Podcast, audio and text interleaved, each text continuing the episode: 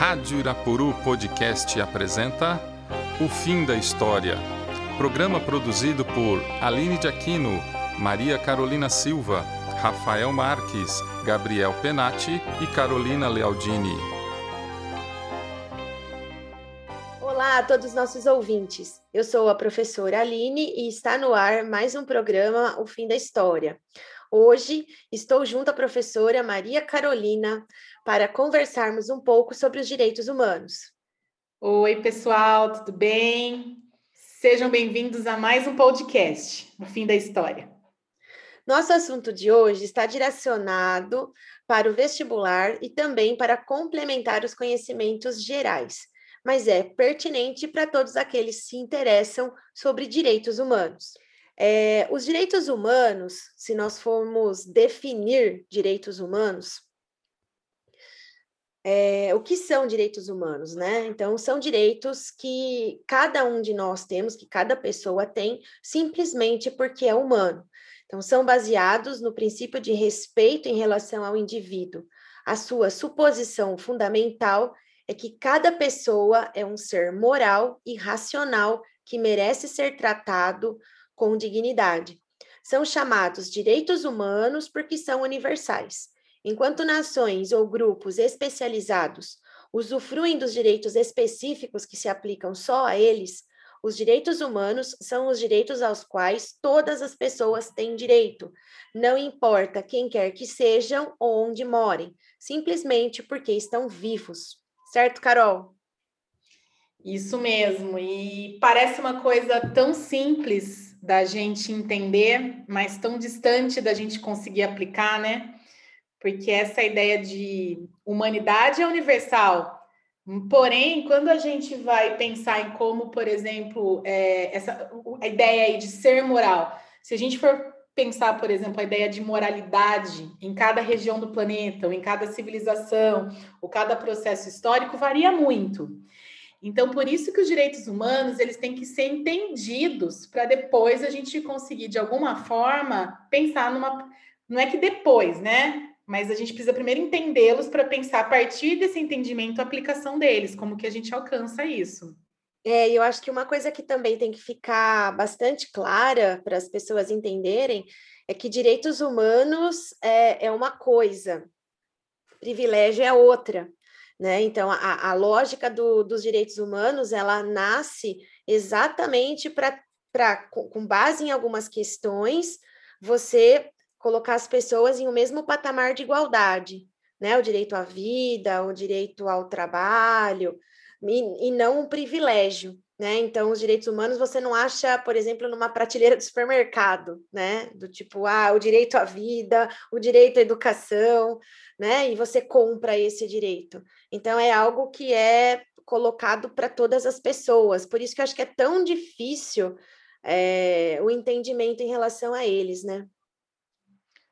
Com certeza, porque muitas vezes, pelo nosso cotidiano, pelo nosso processo histórico, a gente acaba associando as coisas que a gente tem muito mais a situações de privilégio e de compra e de domínio e de, né, do que efetivamente a algo que seja tão universal assim como se propõem os seres humanos.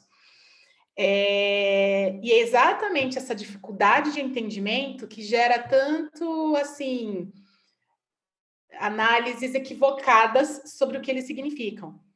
Então, eu acho que a principal é, qualidade desse, desse, podcast, por exemplo, da gente tentar, é, é entender melhor o que, que, são os direitos humanos e de onde que eles vêm, porque eles não vêm do nada, eles não vêm a partir do momento em que uma declaração é, universal dos direitos humanos é, é, é assinada. Ela é uma coisa, na verdade, um processo muito mais antigo. Então, para a gente começar a discussão, é, eu acho que a gente tem que voltar um pouquinho no tempo para tentar entender é, de onde que vem esse termo, inclusive, né? É, é, essa própria, esse próprio conceito de humanidade, de universalização dessa humanidade. A gente tem que pensar um pouquinho antes. Porque se, qualquer pessoa, assim, que é, parar para analisar por um minuto a história da humanidade, sabe que isso não é algo que é estável. E nem, nem nos nossos dias, nem mesmo na atualidade esse conceito de universalidade do, do, da, da, condição humana é um, um discurso muito forte, mas a gente sabe das dificuldades de aplicabilidade que existem. Imaginemos então as civilizações antigas, por exemplo, que nem partiam desse princípio de universalidade da humanidade. É um conceito muito novo, né? Então é legal a gente dar, voltar um pouquinho no tempo para pensar sobre isso.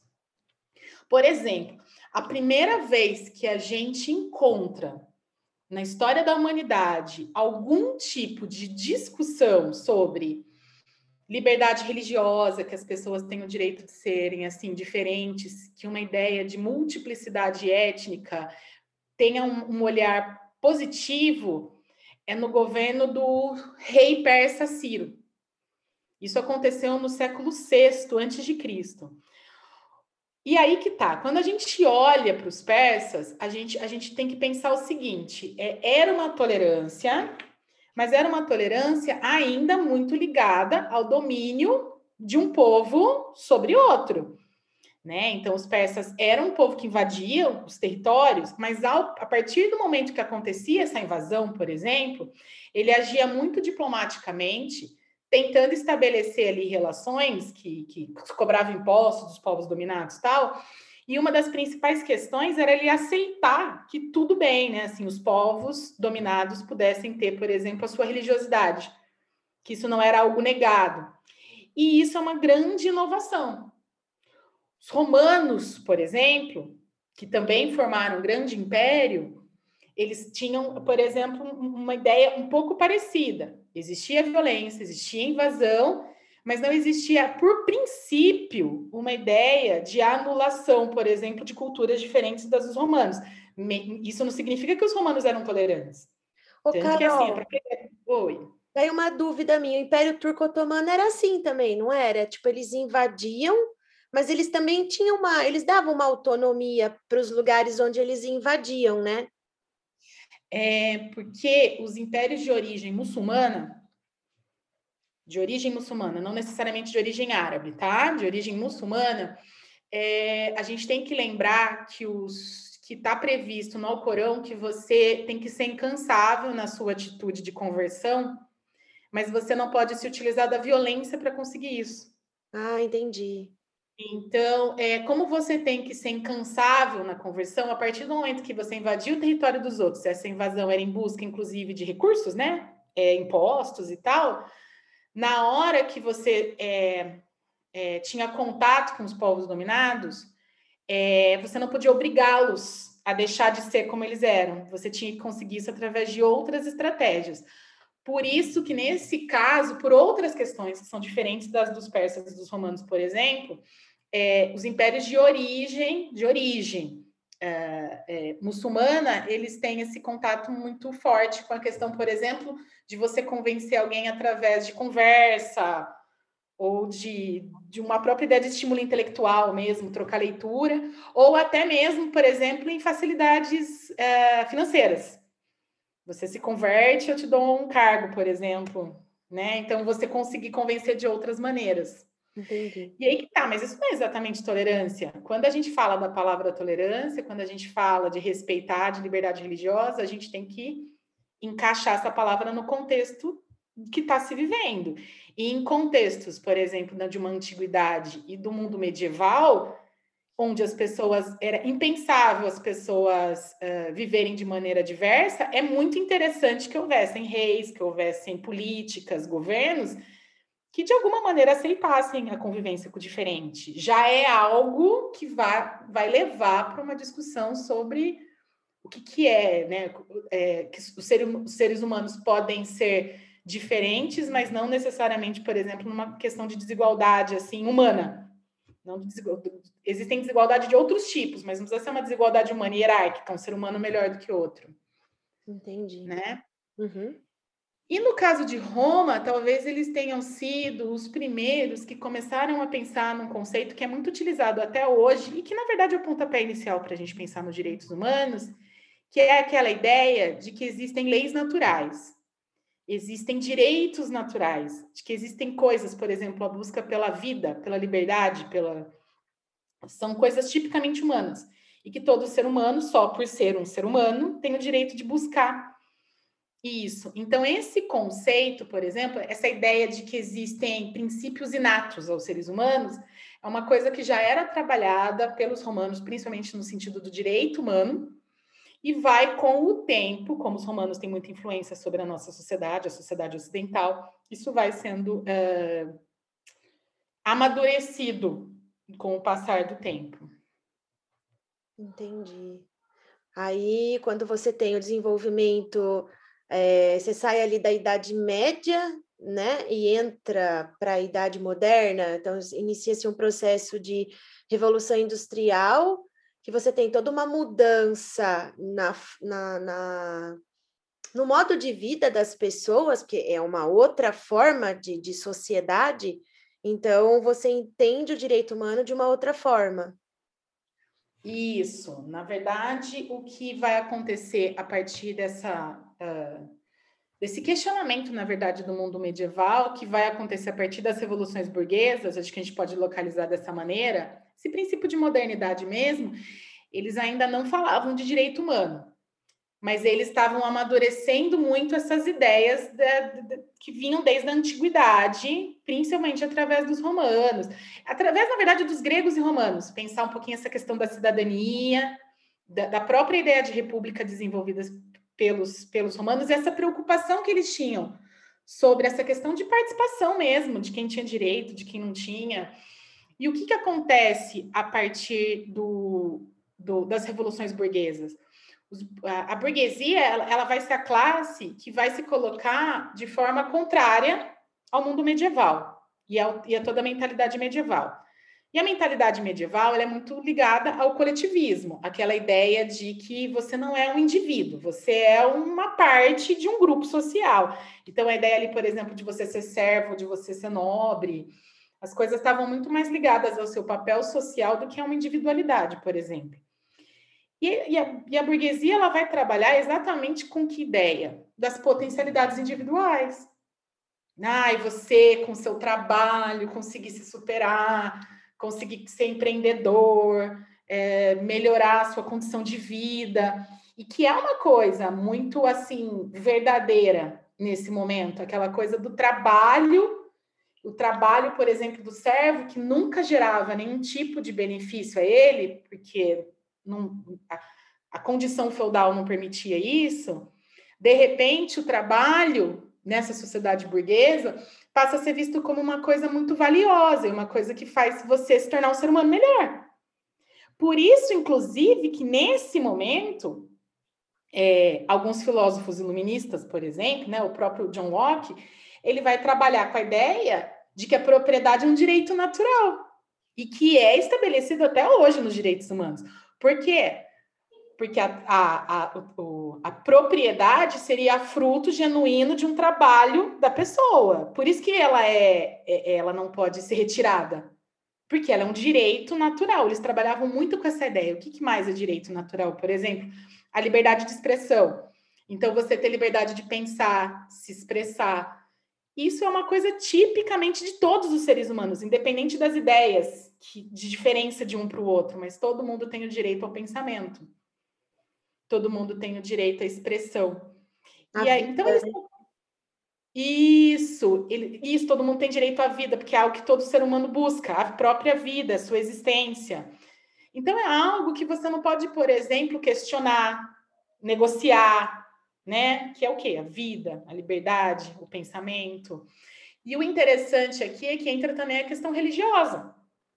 Porque que na visão dessas, desses, principalmente do, no iluminismo, o Estado é, tem que ser obrigatoriamente laico, exatamente para preservar as liberdades individuais, sendo uma delas a liberdade religiosa. Lembrando né, que é o Estado laico que, é, que protege a, a, liberdade religiosa, né, as individualidades particulares. Isso, isso tudo, eles não chamavam ainda de direito humano mas se a gente for olhar os direitos humanos de hoje, eles são todos originários desse processo histórico. Bastante interessante essa todo esse contexto histórico, né? Eu particularmente não sou historiadora, mas quando você olha que é todo um processo de construção mesmo, né? Até você chegar na Carta dos Direitos Humanos, que é de 1948, né? É toda uma construção que vai sendo feita, e mesmo assim, mesmo com a carta, mesmo com toda essa construção, você tem muitas pessoas que não têm esses direitos, né? Como que ainda falha muito essa lógica é, de ainda é, como a meta né, completa dos direitos humanos, ela ainda é uma, uma meta inalcançável, talvez, né? É. É, e se a gente for pensar, né, até para localizar um pouquinho no, no, tempo, se a gente for parar para pensar que a Declaração Universal dos Direitos Humanos se deu exatamente numa resposta à situação do fim da Segunda Guerra Mundial, né? É, é, pensar um pouquinho, por exemplo, a Segunda Guerra termina em 1945 e escandalizou o mundo a questão do Holocausto, por exemplo.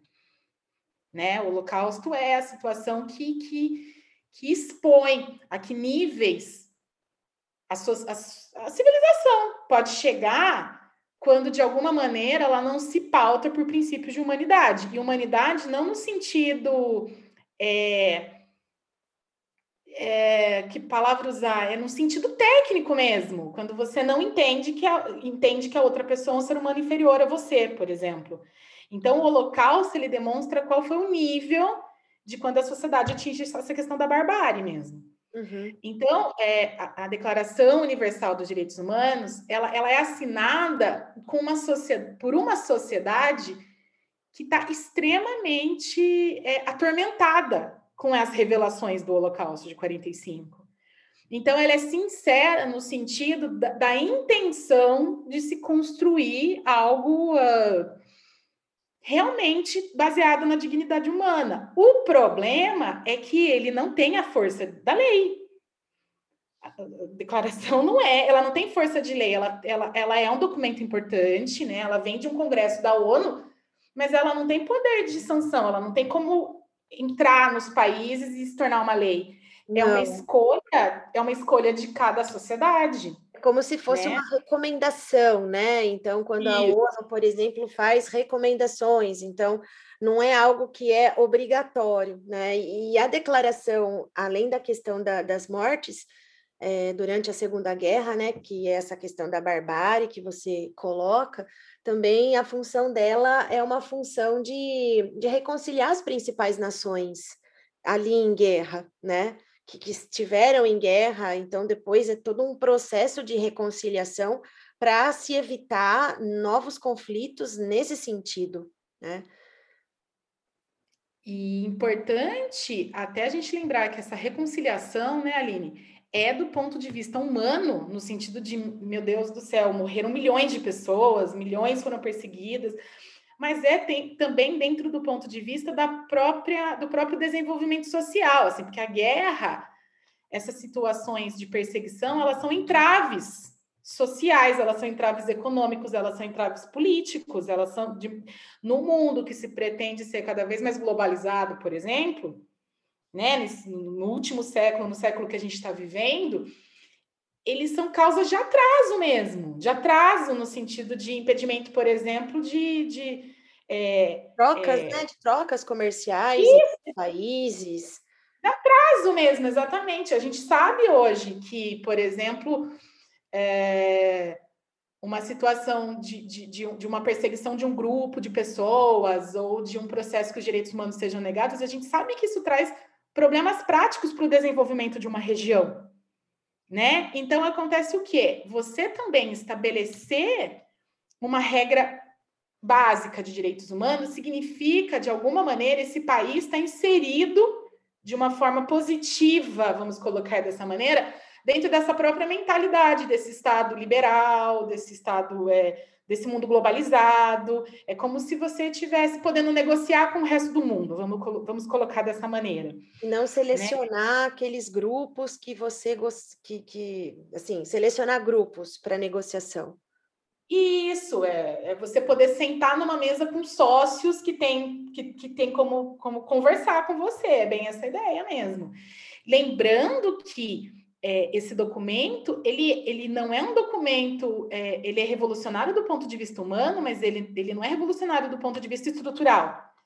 Ele está ele, ele tá propondo aquilo que, de uma maneira geral, a sociedade está defendendo como óbvia, que é que as pessoas têm direito à liberdade, as pessoas têm direito a se expressar, as pessoas têm direito à vida, as pessoas têm direito à sua religiosidade. É que o problema, vamos pensar o Brasil, por exemplo, né, para dar exemplos mais práticos. O Brasil, por exemplo, tem uma constituição já completa que ampara os direitos humanos. O Brasil ele seria aí no, do ponto de vista do mundo uma constituição que atende, Sim, que atende essa recomendação da ONU, vamos colocar. Mas o Brasil ele tem empecilhos no mundo prático para isso. A gente nos dados práticos, ou seja, no cotidiano, na forma como a gente vive, a gente não segue os direitos humanos. Então, existem outros países que têm outras demandas, que é a própria legislação que não está adequada ainda. A gente aqui, do ponto de vista, vamos pensar assim, da legislação, é, já, já não é algo que precisa ainda ser discutido.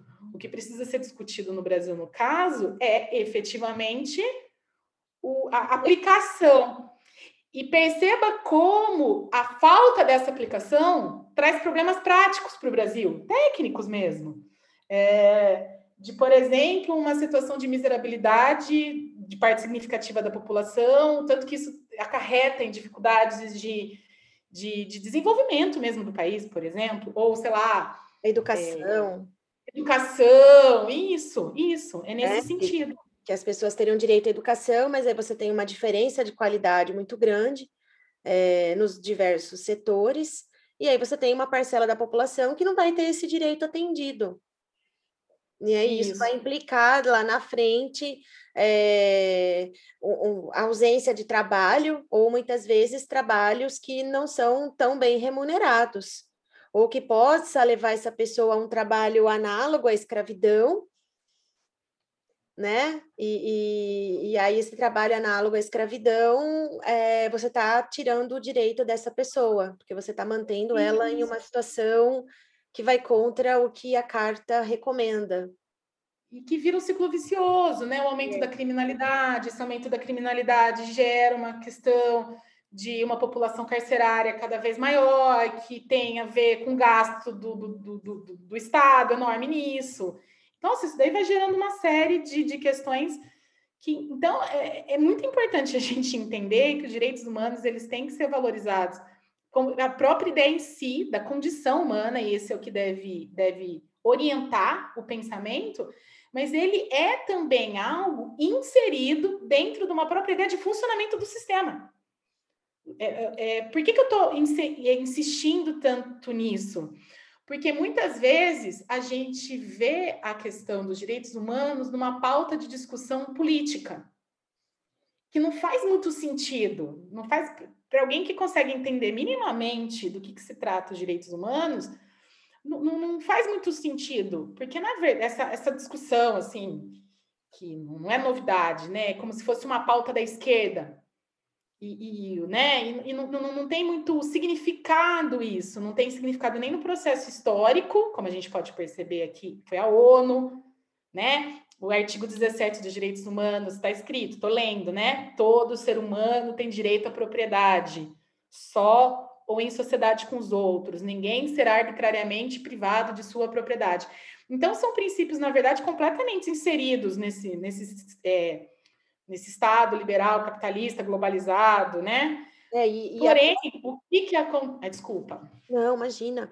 E o próprio preâmbulo, né, Carol, da, da Carta dos Direitos Humanos, ela fala exatamente nessa questão é, geral e não numa linha política, nem numa linha ideológica.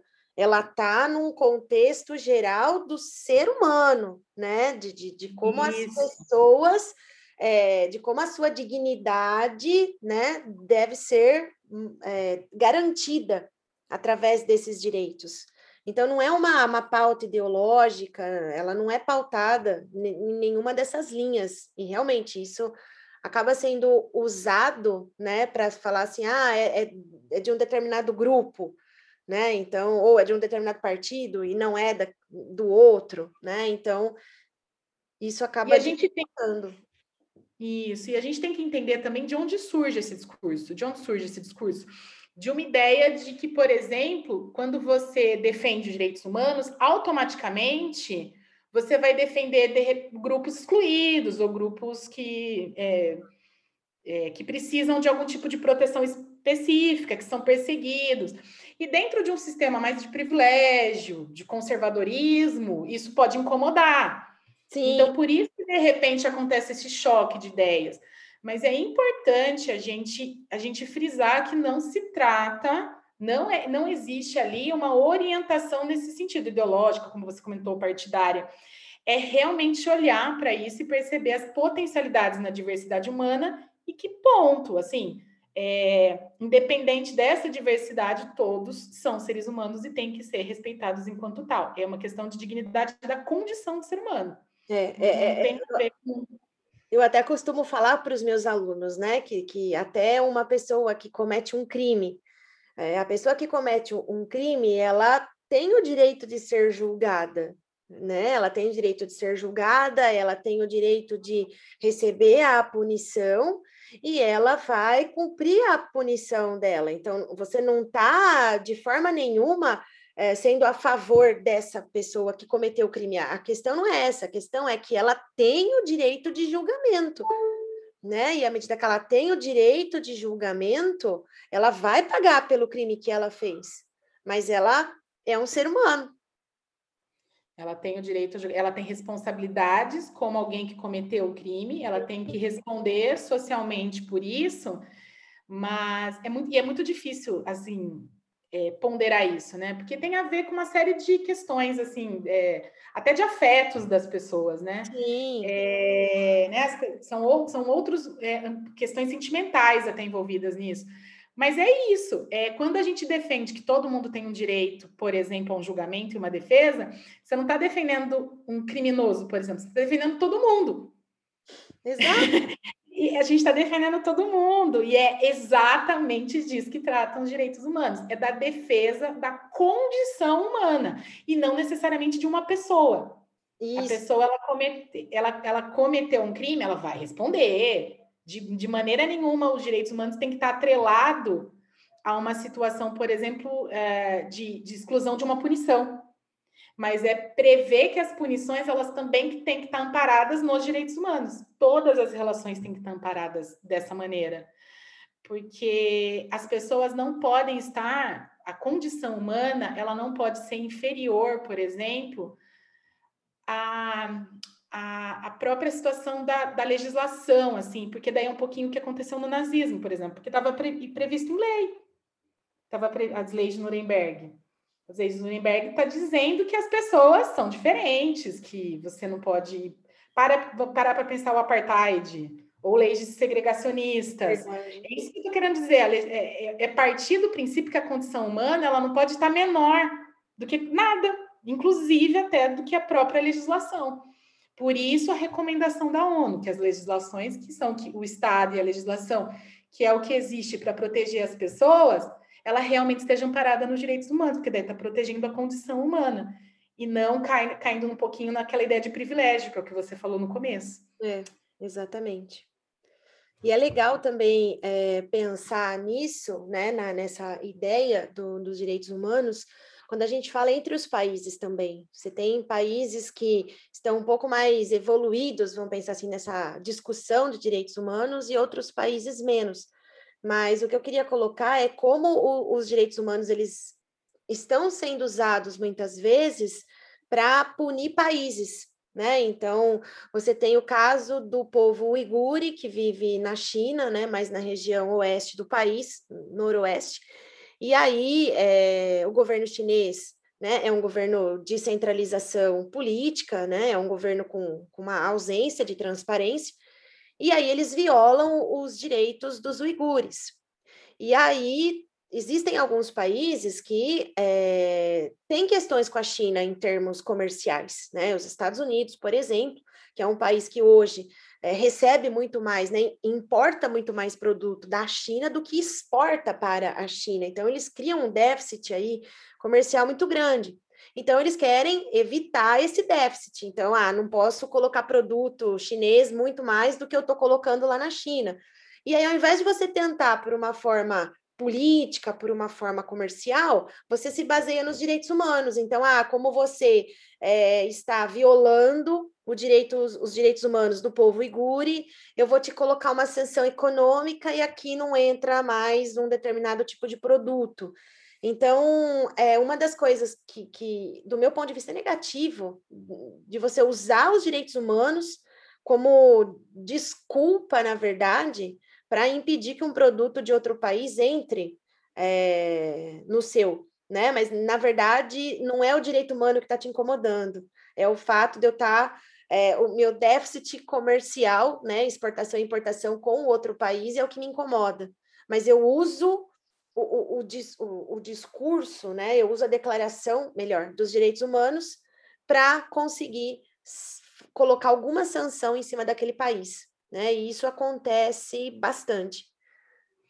É, faz muito sentido, que na verdade é bem é, interessante essa discussão, porque é, ah, mas não é interessante que um Estado poderoso crie sanções pensando no direito, né, independente de ser um discurso ou não?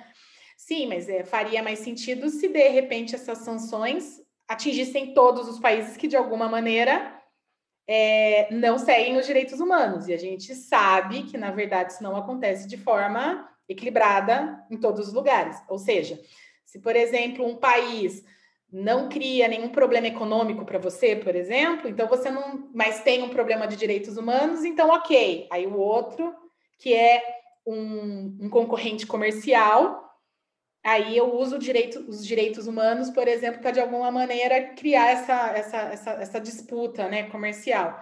É, então, exatamente. Então, faz sentido mesmo. Né? Você seleciona. É, são pesos diferentes dependendo do, de, de com quem você está é, negociando, né? Exato. É uma coisa que a gente não pode, a gente não pode é, minimizar a importância dos direitos humanos, o que ele significa para a sociedade como um todo, através dessas questões mesmo. Você tem razão. Faz todo sentido isso. Isso. Bom, pessoal, o nosso tempo acabou. E aí nós temos algumas dicas para vocês, né? A professora Carol separou uma, uma dica cultural aí para vocês. Carol, fale um pouquinho aí. Gente, é, há, um tempo, há um tempo eu assisti um filme, está disponível na Netflix, sobre o ataque terrorista em Oslo, na Noruega, em 2000, 2011. O nome do filme é 22 de julho. É um filme extraordinário para a gente pensar um pouquinho esse tema, tá? Porque o filme descreve o ataque do terrorista, matou 77 pessoas, sendo 69, se eu não me engano, assim, crianças, jovens, adolescentes. Então, foi uma situação terrorista que marcou muito, e na Noruega, que não tem um histórico tão marcante, né? É, é, é, é Mas a parte mais interessante do filme, na verdade, trata exatamente do julgamento do terrorista, que é, que é um supremacista branco, no caso. Então, todo o discurso dele, a forma como o julgamento é conduzido, é, tanto o, o ataque, mas principalmente o julgamento, dá para a gente ter uma dimensão do que a gente está discutindo aqui e as razões do como aquele julgamento está acontecendo, então as questões políticas que tem ali, os sobreviventes e eles sendo ouvidos. É um filme assim muito legal para a gente entender melhor é, isso daí, até porque é, foi real, né? Então é uma obra que representa a realidade. Então é bem interessante mesmo, fica a dica. Tá, e eu queria é, deixar, na verdade, um site para vocês, que é www.unidosparaosdireitoshumanos.com.pt. Então, é um site onde você consegue fazer cursos gratuitos sobre os direitos humanos, é, tem uma quantidade muito grande de, de vídeos, de contextualizações nesse site, para a gente conseguir entender um pouquinho melhor o que são esses direitos, quais são é, cada, né, cada direito humano e como que ele pode ser é, implementado pelos países, tá bom? Então, com isso, nós encerramos. Muito obrigado, Carol, pela conversa mais uma vez. Eu que agradeço. Foi muito legal. Obrigada, viu? Então, foi um prazer ter você aqui. Para quem nos escuta, podem escrever para ouvindoahistoria.com.br. Então, Então, este foi um trabalho realizado pelos professores de Ciências Humanas do Colégio Uirapuru. É isso aí, pessoal. Um beijo para vocês.